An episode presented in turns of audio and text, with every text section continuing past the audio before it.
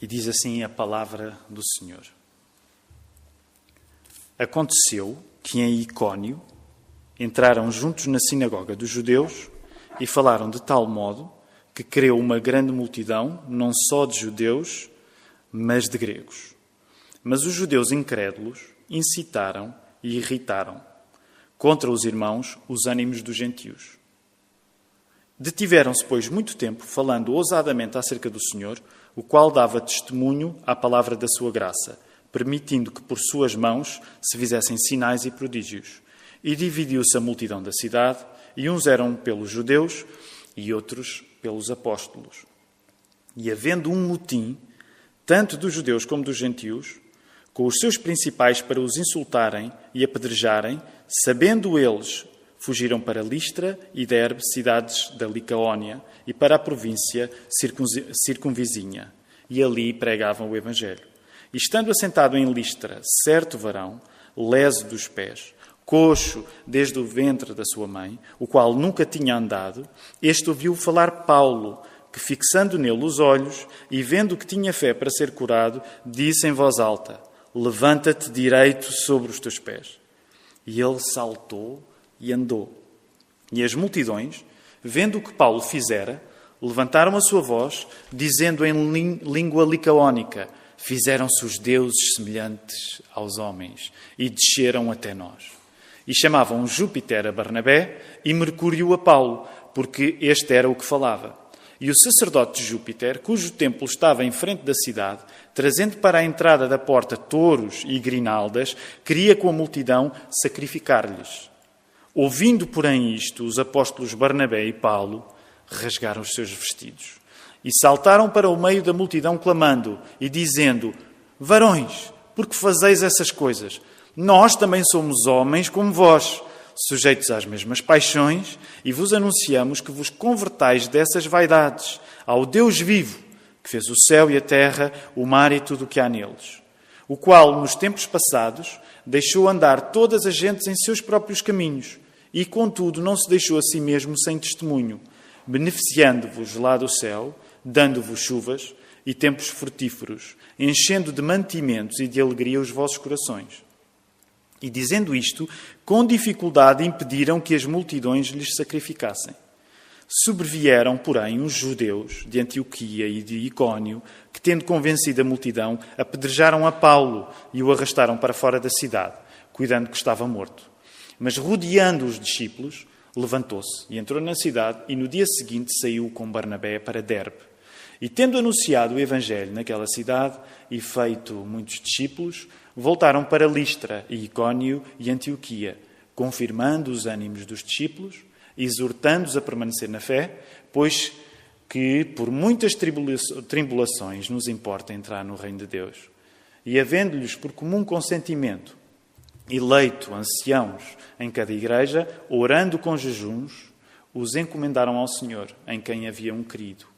Passando depois por Pisídia, dirigiram-se a Panfília, e tendo anunciado a palavra em Perge, desceram a Atália, e dali navegaram para Antioquia, de onde tinham sido encomendados à graça de Deus, para a obra que já haviam cumprido.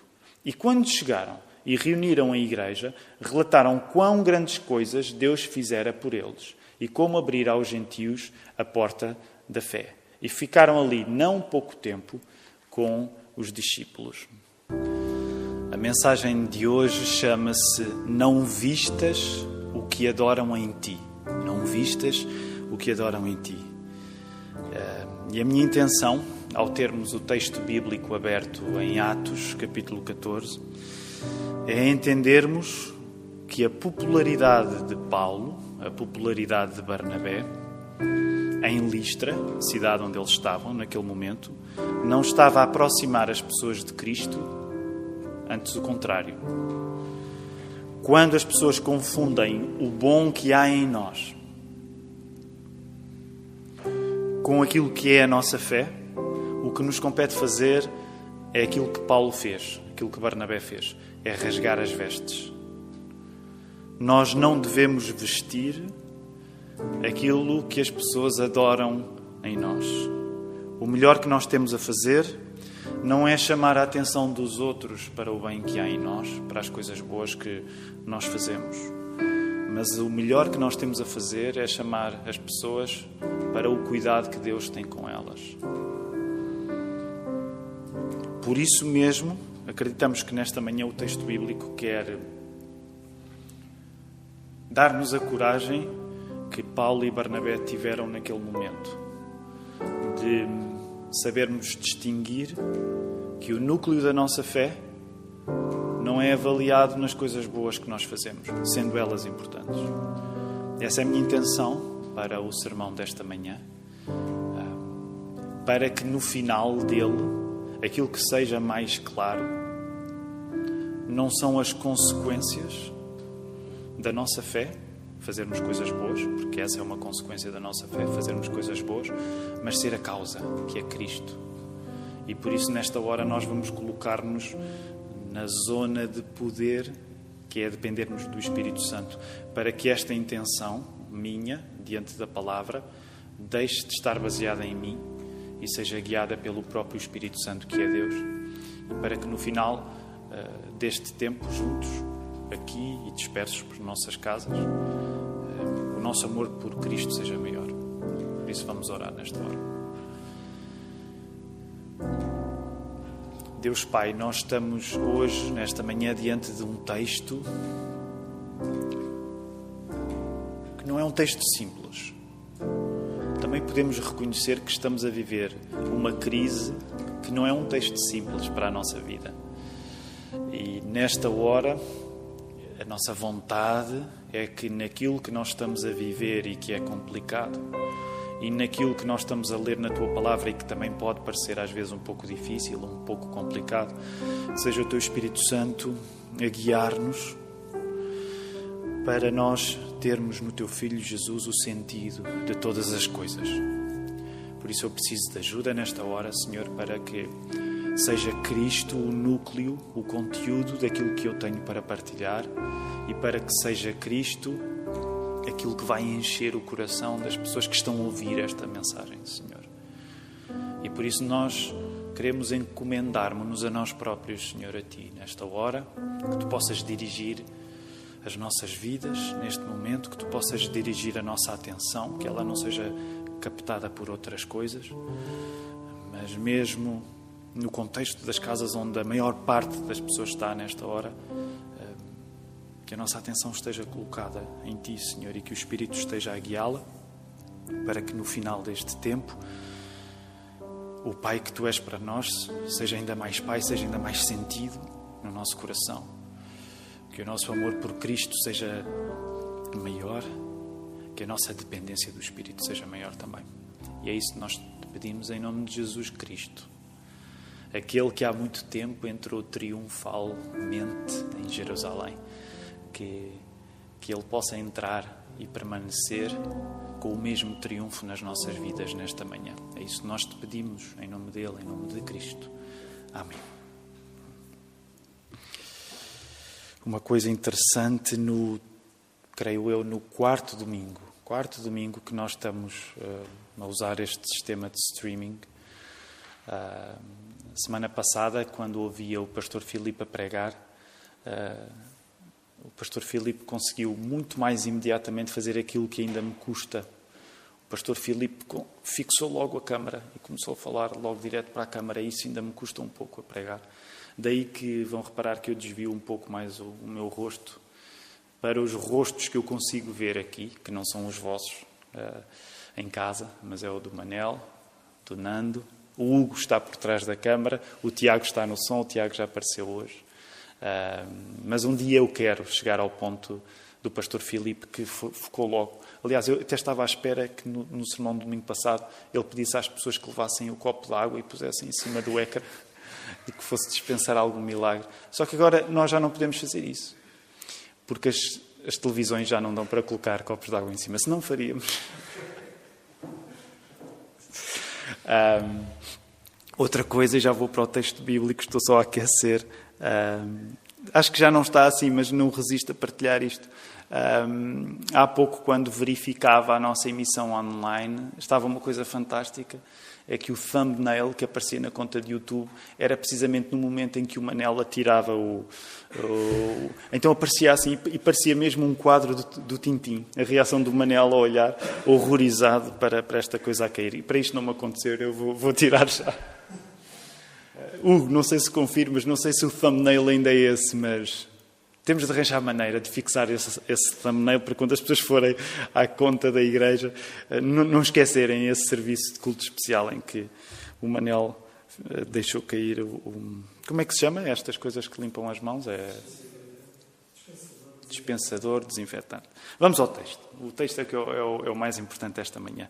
Um, uma coisa que é interessante e que eu gostava. Voltem lá ao texto, voltem a familiarizar-se com ele um, deem uma, uma leitura diagonal rápida nele, um, façam casa em Atos 14. Um, há aqui algumas coisas eh, que é importante nós estarmos eh, concentrados. E eu queria começar uh, por uma questão, que é a questão do contexto.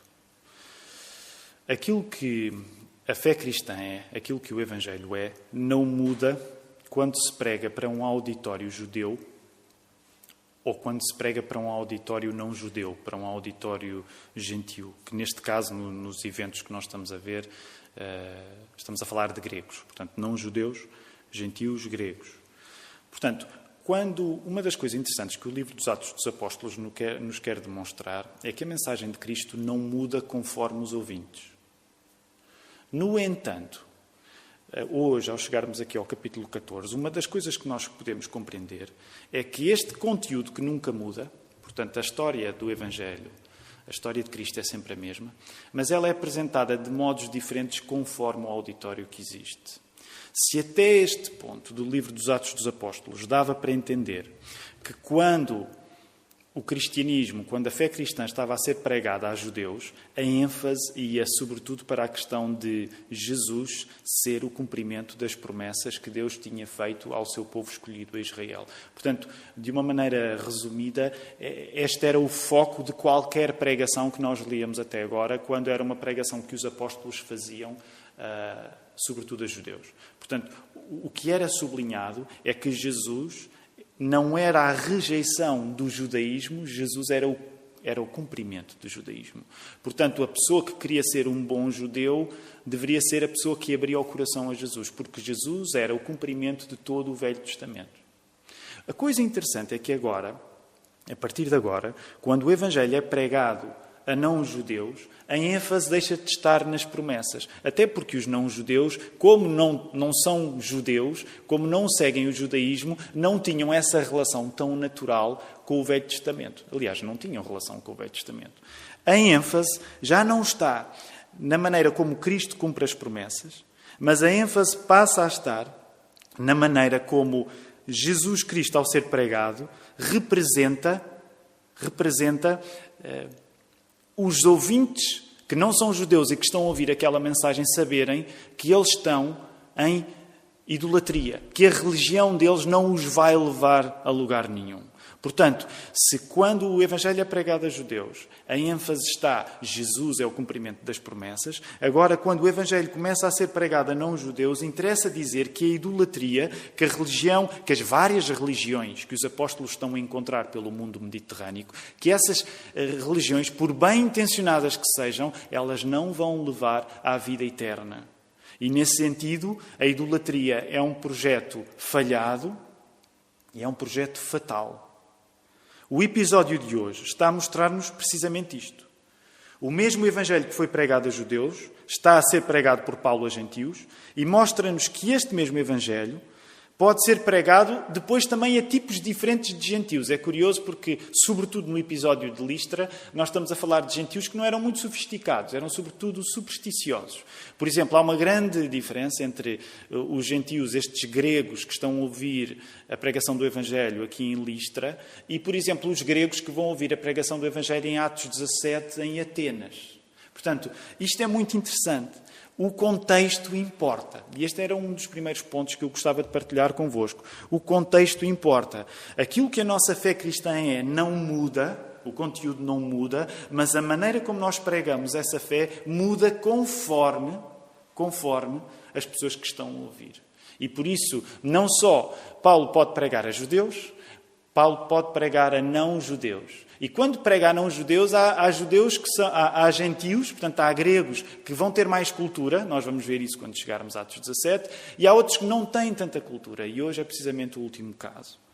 Também é o facto desta idolatria ser um projeto falhado, e um projeto fatal, que vai justificar uma reação muito intensa de Paulo e Barnabé neste episódio. Quando eles, sem quererem, Paulo e Barnabé, sem quererem, suscitaram na idolatria do povo de Listra adoração. A maior parte das vezes nós não reagimos tanto contra alguma coisa que possa ser próxima da adoração que os outros podem ter em relação a nós, porque nos esquecemos que o destino de adorar um Deus falso é uma vida igualmente falsa. O destino de adorar um Deus falso é uma vida igualmente falsa. Porquê? Porque nós tornamos-nos naquilo que adoramos. E por isso, reparem, esta reação, nós já vamos regressar a ela um pouco com mais detalhe, mas esta reação de Paulo e Barnabé é muito intensa, porque basicamente o que nós vemos a acontecer é que aquelas pessoas ficam tão impressionadas diante do, do milagre de Paulo, diante da palavra, diante do milagre de Paulo, que imediatamente querem fazer sacrifícios a Paulo e Barnabé e tomam-nos como deuses. E pode-nos parecer um bocado exagerada a reação de Paulo e Barnabé ao não quererem aproveitar nenhuma da boa intenção daquelas pessoas em relação a eles. Paulo e Barnabé parecem-nos exagerados em não aproveitar nenhuma da boa intenção, nenhuma da boa vontade extrema das pessoas de Listra com eles, ao considerarem-nos deuses, mas Paulo e Barnabé só nos parecem exagerados, provavelmente porque nós nos esquecemos hoje em dia que qualquer idolatria, por muito bem intencionada que seja, qualquer idolatria, por muito bem intencionada que seja, é que é o verdadeiro exagero. Nós tendemos a achar, epá, talvez Paulo e Barnabé pudessem aproveitar a boa vontade exagerada que as pessoas de Listra tinham com eles. Mas nós pensamos nisto e achamos que o exagero, se calhar, era de Paulo e Barnabé, porque nós é que não nos apercebemos que o verdadeiro exagero é o exagero da idolatria. Qualquer adoração que falha, ao confundir o Deus verdadeiro com um Deus falso, é fatal, porque vai providenciar uma vida igualmente falsa. As idolatrias, deixa-me ir um pouco mais longe nesta questão das idolatrias. Há um livro muito bom, aliás, o, o pastor Diego abriu a caixa de Pandora durante este tempo da pandemia, do, do, da nossa quarentena, quando começou uh, nas reuniões que, que ele dirige e orienta todos os domingos às seis, portanto não esqueçam de sintonizar hoje, uh, começou a, a, recomendar livros. Eu não sei se o pastor Diego tem a noção, até porque ele chegou a Portugal há um ano e pouco, o nosso Presidente da República, eh, Marcelo Rebelo de Sousa, fez isso durante muitos anos, recomendava livros no programa de televisão. Não sabemos se é por causa disso que ele foi eleito Presidente da República, não sei se foi para as pessoas irem a correr ler os livros que ele recomendava, mas desde que o pastor Diego começou a recomendar livros, todo, eu, eu, o pastor Felipe, todos nós estamos agora em qualquer reunião a recomendar livros. E eu quero recomendar um livro sobre este assunto da idolatria, porque não estou a entrar em detalhe nele hoje. E infelizmente esqueci-me de o trazer, fui procurar lá em cima, mas na biblioteca da igreja, mas também não achei. Mas que é o livro do pastor Tim Keller, Falsos Deuses. É um livro simples, mas muito eficaz acerca do que é que está em causa na questão da idolatria. Eh, uma coisa que eu vos queria dizer acerca da questão da idolatria é que as idolatrias mais perigosas são precisamente aquelas que parecem boas. E o pastor Tim Keller desenvolve bem este assunto no livro. A Bíblia mostra um rigor tal com estas questões que o segundo mandamento, que é não farás imagens de semelhança, em relação àquilo que nós estamos a adorar, o segundo mandamento mostra-nos que poucas coisas há tão perigosas como adorarmos de maneira errada o Deus certo. Poucas coisas há tão perigosas na vida como adorarmos o Deus certo da maneira errada. A questão não é só acertar em Deus, é também acertar na devoção certa a Ele. E a nossa vida, reparem, a nossa vida depende tanto do conteúdo do nosso encontro com o Deus verdadeiro, como do modo, como na maneira como o adoramos. Nesse sentido, e deixa-me usar aquela frase estafada do Marshall McLuhan, uh, mas o Evangelho é is the media and the message. É? O Evangelho é o conteúdo, mas também é a forma como o conteúdo é aceite. A mensagem, o Evangelho é a mensagem e é a maneira da mensagem. Tanto Tanto é assim, nós acreditamos nisto, que é isto que faz de nós cristãos protestantes, cristãos evangélicos, num contexto culturalmente católico. É por isso que nós somos tão obcecadas com coisas que a maior parte das pessoas, eu não duvido que fará com boa vontade, mas que para nós são maneiras desajustadas e erradas de adorar o Deus certo. Nós não colocamos em causa que uma boa parte das pessoas no nosso país, na cultura católica, quer adorar o Deus certo. Eu não coloco isso em causa. Que querem adorar o Deus certo.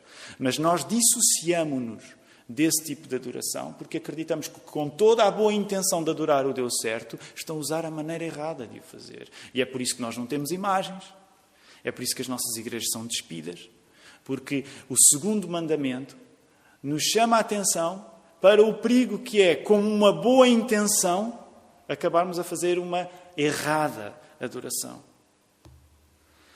Vamos voltar ao texto rapidamente.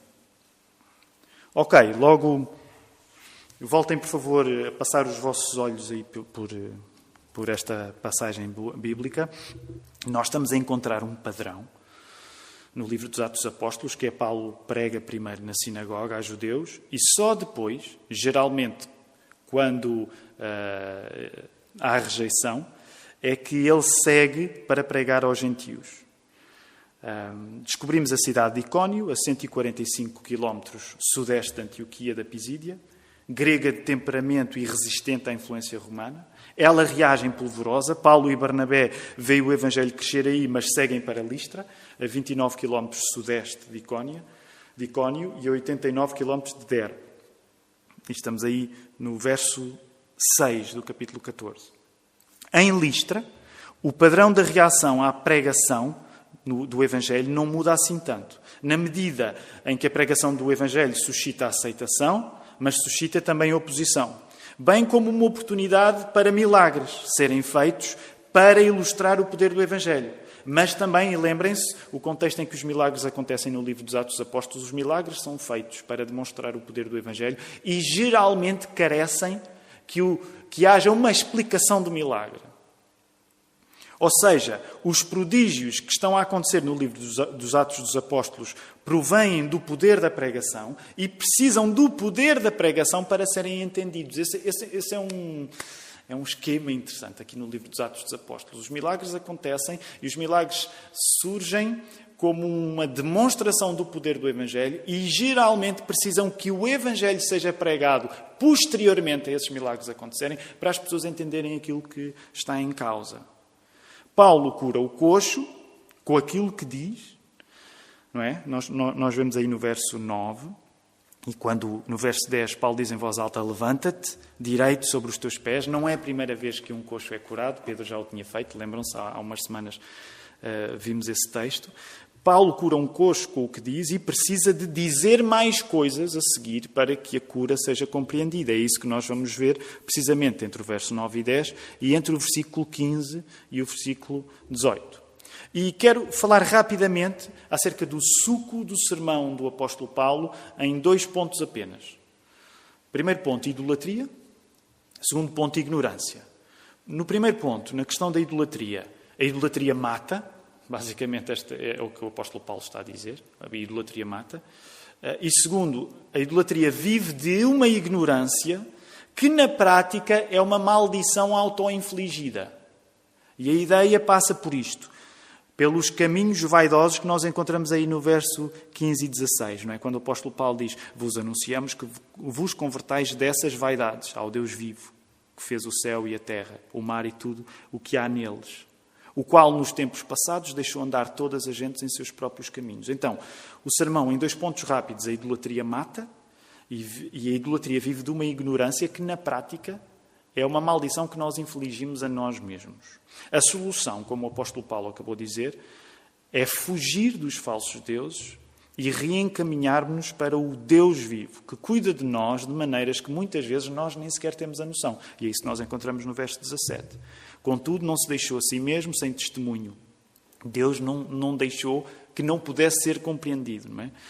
beneficiando-vos lá do céu, dando-vos chuvas e tempos frutíferos, enchendo de mantimentos e de alegria os vossos corações. Reparem, no verso 18, apesar do apóstolo Paulo uh, estar a pregar isto, para explicar o milagre que tinha feito, aquela gente em Listra ainda tem de se conter para não fazer sacrifícios a eles. Portanto, eles estavam. O esquema daquelas pessoas, nesse sentido, é tão naturalmente idólatra que quando eles viram uma coisa fantástica que foi o coxo a andar, todo o ímpeto das pessoas de Listra era tomarem Paulo e Barnabé como deuses e irem buscar os maiores animais que tinham, do melhor que tinham, para sacrificar a Paulo e a Timóteo uh, e, a, e a Barnabé. Uh, é interessante algumas de, de, das representações neste episódio, uh, pinturas clássicas. Uh, ontem, uma das imagens que usámos para promover o sermão nas redes sociais, depois podem procurar, é interessante porque demonstram a força de uma cultura grega que quer dar o melhor de si mesmo ao ver uma coisa fantástica feita pelos apóstolos. E as pinturas, algumas delas são muito eficazes a demonstrar Paulo e Barnabé têm de dar tudo a dizer: não vão tão longe na vossa boa vontade em relação a nós. E o rasgar as vestes é precisamente isso.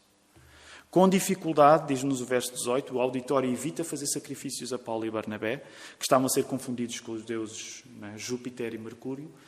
Júpiter era Zeus para os gregos, Mercúrio Hermes para, para os gregos, que uma velha lenda colocava no passado da história de Listra. Pois vocês podem ir mais fundo nisso, mas havia uma velha lenda, o vídeo fala nisso, uh, havia uma velha lenda que em Listra uh, dizia que precisamente estes dois deuses tinham passado por lá. Portanto, fazia parte do contexto daquelas pessoas uma velha história que, que quando vê aquelas coisas a funcionar, dizia, ah, isto são os dois deuses que nós na nossa história temos que voltar. Mas em menos de nada, e vamos rapidamente para, para terminar o episódio, em menos de nada, velhos adversários judeus, vindos dedicadamente de Icónio, arranjam maneira de Paulo ser apedrejado e ficar aparentemente sozinho. Julgam-no morto e ele acaba por escapar. Vem isso nos versos 19 e 20. Eles pensariam que o perigo que Paulo representava teria chegado ao fim. Mas como é que vai terminar a ação deste texto? Rapidamente. Entre os versos 20 e 28, vemos que Paulo e Barnabé regressam aos lugares onde já tinham pregado antes. E em vez de assinalar a adversidade que esses lugares passavam, em vez de eh, Paulo e Barnabé irem lá dizer aos cristãos isto é, isto é difícil ser cristão, hein? isto é muito difícil ser cristão. Não, reparem, a ênfase é ânimo. Eles vão para transmitir ânimo. Paulo e Barnabé voltam aos lugares onde já tinham pregado, onde o Evangelho tinha sido aceito, e eles eh, dão ânimo. Afinal, eh, no céu entra-se tendo em conta que passamos por tribulações. Portanto, as tribulações são de facto um, um, são de facto um facto, permitam-me a redundância, mas apóstolo Paulo e Barnabé, eles o que estão a passar é ânimo, àquelas pessoas. As igrejas, nós vemos, verso 23, são organizadas através de equipas pastorais e são lugares de oração e jejum. E estava pano para mangas agora. Essa é a razão também, não só neste texto, noutros, nós acreditamos que as igrejas são lugares de equipas pastorais e não só de um pastor. É por isso que nós na Igreja da Lapa eh, temos vários pastores. É verdade, há diferenças entre pastores nas suas eh, funções. Eu sou o pastor que preside, mas temos outros, porque é esse o modelo que o Novo Testamento nos dá. Não encontramos no Novo Testamento o modelo de um pastor para cada igreja, mas equipas pastorais. Uh, e depois tem também esta questão interessante da oração e jejum, também dava pano para mangas. Uh, aliás, alguns de nós, ontem, uh, alguns estiveram envolvidos num programa de, de oração e de jejum promovido pela Gospel Coalition. Portanto, aqui havia muito para falar. Temos de avançar. Passam por Pisídia, Paulo e Barnabé, Panfilia, Perge, Atália, finalmente regressam a Antioquia, a base. É? Antioquia, a base cristã, a base cristã missionária, onde fica um bom tempo num clima de gratidão e alegria. Vemos isso entre o verso 24 e 28. Quero terminar aplicando este texto à nossa vida e quero aplicar, por um lado, dando com uma mão e depois tirando com outra. Portanto, o primeiro ponto é, de certa maneira, mais positivo, mais agradável de ouvir, o segundo talvez seja mais exigente. No que diz respeito a dar com uma mão, temos de reconhecer a importância do contexto. Nós somos chamados a valorizar Cristo valorizando as pessoas. Se Paulo prega para judeus a partir da promessa, e se Paulo prega para gentios a partir da providência, de Deus cuidar deles, portanto, Paulo para os judeus uh, apela a uma história que eles já conhecem, porque eles estão dentro do contexto da aliança. Paulo, quando prega a não-judeus, não apela a uma história na qual eles não têm contexto, mas apela à ideia de que Deus, existe um Deus só e Ele tem cuidado de vocês. Isto é interessante. Porque quando Paulo vai pregar a, a não-judeus, ele pode aplicar a uma história antiga, que neste caso não é a história da promessa a Abraão, mas é a história de um Deus que cuida deles. através do seu cuidado, através da sua providência. Então, se Paulo prega a judeus a partir das promessas e se Paulo prega a gentios a partir da providência, de pouco nos serve falar da nossa fé cristã sem uma vontade de tornar essa fé compreensível às pessoas a quem estamos a falar. As pessoas que não têm fé, por exemplo, podem compreender a importância de terem do céu chuvas e estações frutíferas enchendo o vosso coração de fartura e de alegria, como diz o verso 17. A nossa abordagem, quando falamos a pessoas que não devem ter fé, deve, deve imitar o exemplo de Paulo e de Barnabé. Cristãos que não ligam ao contexto não são os cristãos que nós encontramos no Novo Testamento. Portanto, o contexto importa. Quando tu estás a falar para alguém que não tem fé, tu tens de estar interessado nessa pessoa ao ponto de reconheceres que se, for, se fores falar da tua fé de uma maneira que é completamente fora do contexto, não estás a fazer aquilo que Paulo fez, não estás a fazer aquilo que Barnabé fez, não estás a fazer aquilo que Cristo fez. Portanto, o contexto interessa. Quando nós estamos a falar da nossa fé cristã, nós temos de amar as pessoas ao ponto de dizer, eu não posso simplesmente dizer coisas que na igreja as pessoas compreendem, porque a cultura da igreja já é a cultura de, das pessoas, mas esta pessoa que não vai à igreja não compreende. Portanto, nesse sentido, o contexto interessa. Quando nós estamos a falar de fé cristã, interessa nós compreendermos se a pessoa com quem eu estou a falar compreende a minha linguagem. E se ela não compreende, eu devo fazer um esforço para não alterar a minha fé cristã, para que ela possa aceitar, mas para colocar a minha fé cristã de uma maneira que possa soar como boa, boa notícia para ela. Nesta época, nós somos chamados, até por causa da, da crise que estamos a atravessar, a perguntar a todos: não é bom aquilo que nós temos tido? quando não nos faltava nem comida, nem nos faltava alegria? Qualquer pessoa, independentemente de ter fé ou não, pode reconhecer agora, no meio desta crise, epá, o antes era melhor do que agora. Qualquer pessoa pode reconhecer o antes era melhor do que agora. Um dos desafios que, que, nos cabe a nós esta manhã, acredito eu, é se nós agora podemos experimentar o aperto que é recearmos. Graças a Deus não nos falta comida, pelo menos em Portugal não nos falta comida ainda mas de repente há um receio que possa faltar alguma coisa. Por outro lado, há a alegria, que é, que é um elemento que o apóstolo Paulo usa para dizer: olha, estão, estão a ver, vocês não acreditam em Deus, mas Ele tem-vos dado alegria no passado.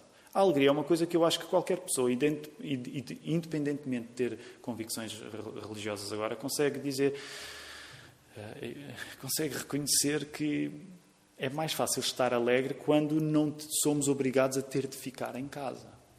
Portanto, o meu ponto aqui é: se agora nós podemos experimentar o aperto que é recearmos o fim da comida, se agora nós podemos experimentar o aperto que é recear o fim da alegria, é preciso não ter medo e reconhecer que essa fartura, é, toda essa comida, toda essa alegria, ela tem vindo de Deus.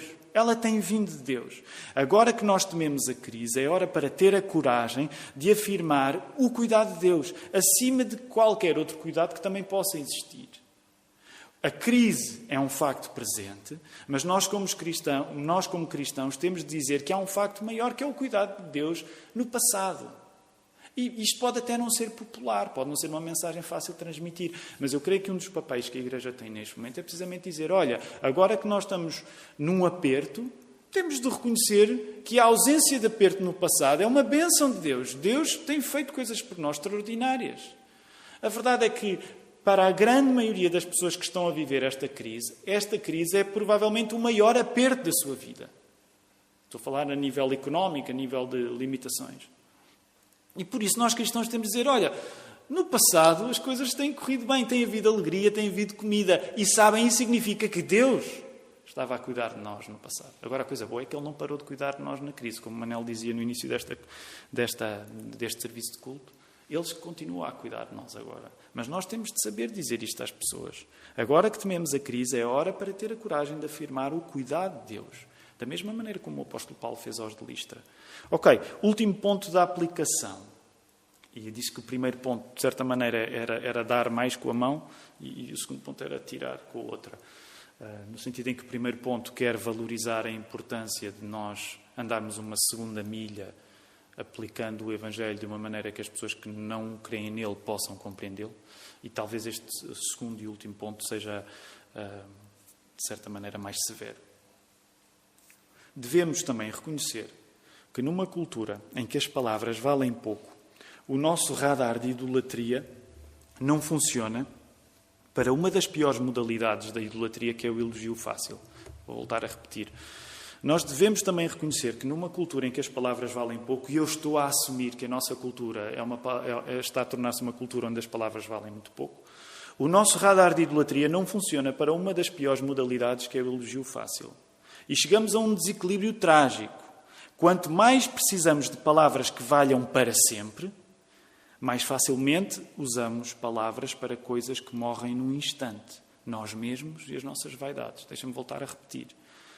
É um desequilíbrio trágico. Quanto mais precisamos de palavras que valham para sempre, mais facilmente as usamos para coisas que morrem no instante. Nós mesmos e a nossa vaidade.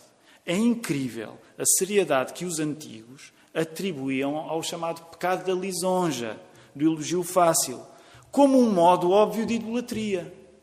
E nós hoje não temos a mesma facilidade de entender aquilo que nos parece muito severo nos antigos, que era, eles olhavam para o elogio fácil como uma coisa realmente tóxica.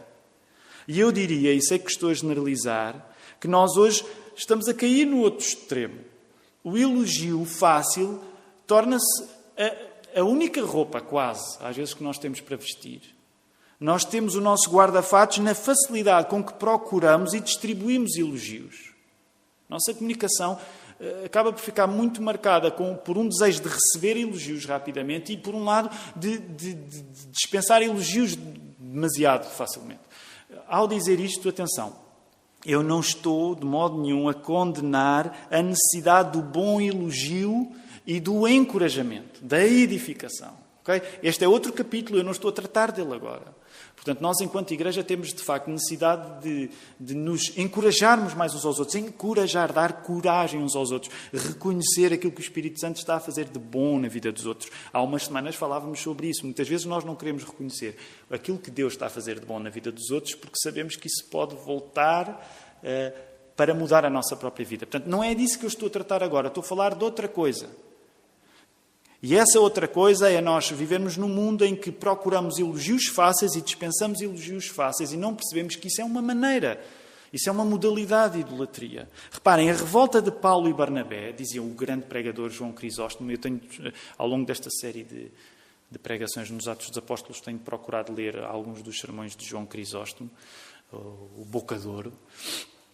E João Crisóstomo dizia que a revolta de Paulo e Barnabé, neste episódio, um, nascia do facto de os seus ouvintes responderem ao Evangelho com aquilo do qual o Evangelho os queria libertar, que é a idolatria. A revolta de Paulo e Barnabé ao rasgar as vestes é porque os ouvintes da sua pregação estão a responder à pregação com aquilo que a pregação queria acabar neles, que era a idolatria. Reparem, o que é que isto significa para nós? Eu sei que agora pode ficar um bocado mais complicado. Eu estou a tentar correr para terminar e eu sei que este é um ponto que pode ficar um bocado mais complicado, mas eu quero ir a ele. Não é nada difícil para nós que quando alguém revela as nossas necessidades reais, não é nada difícil para nós que quando alguém revela as nossas necessidades reais, nós façamos do elogio a essa pessoa que está a revelar as nossas necessidades reais uma fuga à verdade que ela nos está a dizer. Ficou muito complicado? Manel, Nando, Hugo, Tiago. Dá, dá mais ou menos para acompanhar? A ideia é esta. Às vezes a pessoa que está a dizer verdades para nós a melhor maneira de reagir a essa pessoa é elogiá-la de um modo em que a verdade acerca de nós fica como que suspensa. Tornamos o agente humano da mensagem divina a própria mensagem. Passamos a adorar o mensageiro para não termos de ser transformados pela mensagem. Reparem, se nós estivéssemos num contexto parecido com o de Paulo e Barnabé, eh, se calhar nós seríamos daqueles que criticaríamos, é pá, Paulo, também não precisavas ter reagido assim, pá, eles coitados, é o contexto deles, nós estamos a falar sobre a importância do contexto. Uh, e, e, não é difícil depois pegar na coisa boa, que é a importância do contexto, e dizer, é pá, Paulo, não reajas assim tão negativamente, pá, eles querem adorar, querem, querem fazer sacrifícios a ti, mas isso tens de perceber, eles são idólatras, é a maneira que eles têm de exprimir o seu amor. E, no entanto, a reação de Paulo e Barnabé é veemente. Rasgam as vestes. Porque há maneiras de nós adorarmos o mensageiro para evitarmos que a mensagem dele nos transforme. Reparem, o nosso talento com a idolatria é, é de, Nós temos um talento com a idolatria que nos passa ao lado. Como cristãos, nós temos uma tarefa que é despir aquilo que adoram em nós, próximo do, do, do fecho. E por isso estou a voltar ao título do sermão. Não vistas aquilo que adoram em ti. No meio, e deixem-me tentar aplicar isto ao momento que nós estamos a viver. No meio da crise do coronavírus, nós vamos ser tentados. Deixem-me dizer, convicção minha, preto no branco, acredito mesmo nisto. Nós vamos ser tentados a investir aquilo que adoram em nós, ao confundir o bem do Evangelho em que queremos com o bem que há em nós. Na prática, nós queremos cuidar dos outros e queremos que eles nos digam: cuidas muito bem. É? Essa é uma tentação. É numa altura em que muito cuidado é preciso, nós cuidarmos, e é a coisa certa que devemos fazer, cuidar, mas o nosso coração, uma parte do nosso coração tentado por Satanás, que vai querer ouvir, cuidas muito bem. A solução é a de Paulo, sabermos que nós somos apenas homens e mulheres. Nós somos apenas homens. Não somos Deus. A tarefa é exigente, porque o bem que podemos fazer pelos outros pode parecer muito mais visível do que o cuidado que Deus tem com essas pessoas e que parece invisível. Sabe, por isso, por isso é que isto é material muito delicado. Porque nesta crise em particular, o que nós chama, somos chamados a fazer é desistirmos de fazermos do nosso cuidado com os outros a solução e sabermos no cuidado que temos com os outros dizer: olha, quem está realmente a cuidar não sou eu, é Deus. Nós temos de cuidar dos outros a partir do cuidado que Cristo tem conosco. E sempre que o Espírito nos revela que, com muito boa intenção, as pessoas nos apreciem, nós temos de cuidadosamente dizer: olha, o meu cuidado contigo não é o melhor que eu tenho para ti. O meu cuidado contigo não é o melhor que eu tenho para ti. O meu cuidado contigo é apenas um reflexo pálido do cuidado que Deus tem tido contigo e que tu agora podes até nem ter muita capacidade de reconhecer. Porque a coisa interessante é que o que é que ficou mais óbvio aqui? Neste momento em que Paulo cura o coxo, o mais óbvio para aquelas pessoas que são idólatras é dizer: Este Paulo cuida muito bem. Não é dizer Deus cuida muito bem. É este Paulo cuida muito bem. Vamos fazer sacrifícios ao melhor cuidado que nós encontramos. Portanto, nós somos chamados, quando cuidamos dos outros, a dizer o nosso cuidado é apenas um reflexo de um cuidado que é mais difícil reconhecer, mas que está lá, que é o cuidado que Deus tem por nós. E esta não é uma tarefa fácil, mas é uma tarefa necessária. Termino dizendo isto. Sabem que, para mim, que sou naturalmente tentado em querer ser bom para os outros. Atenção, eu não estou a relativizar a necessidade de, da bondade, que é um dom de Deus. Ah, mas sabem que não há nada tão libertador como nós podermos desistir. Uh, Deixem-me dizer desta maneira: não há nada tão libertador como nós podermos desistir daquilo que nós fazemos de bom para os outros ter a última palavra. Está, está muito abstrato? Não há nada tão bom como nas coisas boas que nós vamos fazer para os outros, nós não termos na bondade a palavra final, na nossa bondade a palavra final. Mas nós podemos dizer: isto é Cristo, isto é Cristo. Nós não precisamos de ser reconhecidos pelos outros, nós só precisamos ser reconhecidos pelo Pai. Nós não precisamos de vestir aquilo que as pessoas adoram em nós. E sabem que uma das coisas mais cansativas na nossa vida é quando nós pressentimos e já experimentamos o prazer que é o elogio das outras pessoas e não tomamos esse elogio como, uma, como um motivo para o louvor a Deus, mas confundimos o elogio que as pessoas nos dão como se esse elogio fosse a adoração final. E depois acabamos a viver para ser elogiados pelos outros. E somos chamados a não vestir aquilo que as pessoas adoram em nós. Somos chamados a, fazer o bem como uma consequência de a pessoa que mais cuida, a pessoa que melhor cuida, não sou eu, não és tu, mas é Deus. E é por isso que o nosso cuidado seja demonstrado em Cristo. Temos muita coisa para fazer, os dias que temos pela frente são muito desafiadores e não o fazemos porque somos bons, mas fazemos-lo porque Deus Pai nos encontra, peregrinou até nós, através do Filho, deu-nos a capacidade, pelo Espírito Santo, de nós refletirmos aos outros a graça que recebemos. E tudo, este cuidado é Cristo, não é nosso. Que o Senhor nos ajude.